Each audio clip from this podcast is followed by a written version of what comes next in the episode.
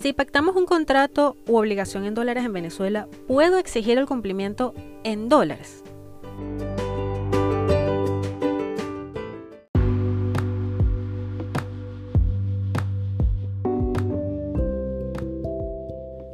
Bienvenido a Lo Legal, un espacio en el que tenemos el propósito de brindarle información jurídica de interés general, especialmente para quienes hacen vida en Venezuela o mantienen vínculos familiares, patrimoniales, laborales o comerciales con el país. Les habla Lorisa Guacuto, abogada litigante. Muchas gracias por su confianza.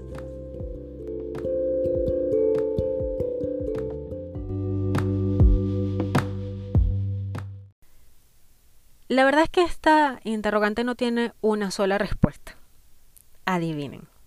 Depende. A ver, es verdad que en Venezuela fue derogada la ley de ilícitos cambiarios y que fue retomada la libre convertibilidad de la moneda en 2018. Es decir, que se abandonó el control de cambio, o al menos se flexibilizó, dependiendo de la postura que asumamos. Pero una cosa es cierta, se puede contratar en dólares o en cualquier moneda extranjera y establecer una obligación en dólares o en cualquier moneda extranjera. De hecho, siempre se ha podido.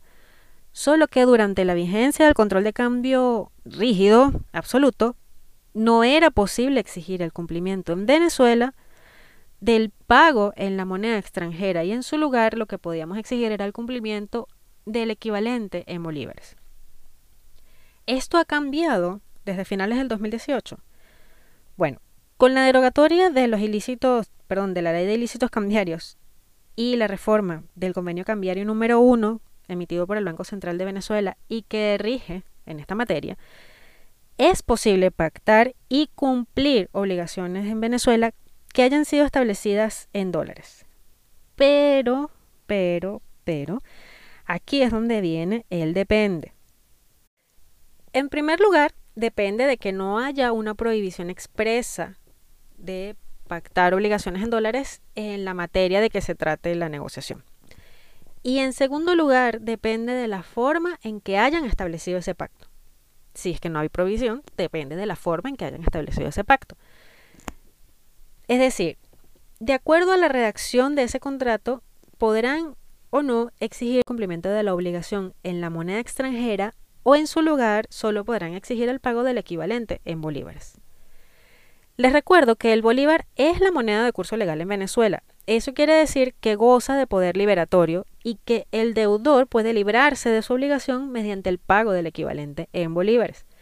Así lo establece la ley del Banco Central y eh, perdón, del Banco Central de Venezuela. Y en esa ley está la norma referente para determinar si la obligación es exigible en dólares o en bolívares. Según esta norma, una obligación de pago estipulada en moneda extranjera se cancela en bolívares al tipo de cambio corriente en lugar y a la fecha del pago, a menos que haya una convención especial entre las partes. Y es por eso que les digo que en principio es súper relevante la redacción del contrato. Tal vez, tal vez algunos otros factores podrían ayudar a determinar que existe esa convención especial. Pero la verdad es que el contenido del contrato es determinante en esta materia. Yo veo con mucha frecuencia que las partes se encargan ellas mismas de la elaboración de sus contratos. O sea, en el sentido de que no involucran a un abogado. Y esto es posible, en tanto que no vayan a autenticar ese documento, las partes mismas pueden encargarse de su elaboración. Pero luego, cuando surgen los incumplimientos y tienen que exigir el cumplimiento de ese contrato ante tribunales, es que surgen los desengaños, ahí es que se enteran de lo que realmente contrataron y de lo que pueden exigir. Entonces espero que lo tomen en cuenta. En resumen, Sí, en Venezuela actualmente es exigible el pago de una obligación en moneda extranjera, inclusive si la obligación fue pactada durante la vigencia del control de cambio. Pero, insisto, depende de la forma en que haya sido establecida esa obligación, ya que el Bolívar conserva su poder de liberar al deudor mediante el pago del equivalente en esta moneda, en bolívares. Cuando ya se han agotado todas las vías y estrategias para lograr el cumplimiento voluntario de la obligación, la forma que queda para obtener el cumplimiento es a través de la demanda al deudor ante el tribunal competente. Bueno, ¿y cuál es el tribunal y cuál es la acción que se debe ejercer depende de cada caso concreto, claro. Recomendación final. Involucren a su abogado de confianza para la redacción de sus contratos.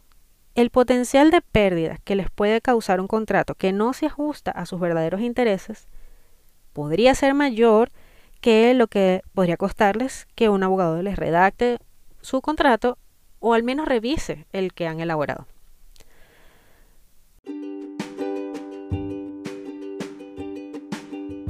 Muy bien, con esto concluyo este episodio de lo legal. Espero que esta información les resulte de utilidad. Compártala con las personas a las que pueda interesar o ayudar.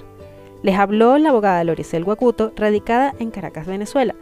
Pueden contactarme a través de mis redes sociales. Me encuentran en Twitter y en Instagram como arroba lo legal podcast.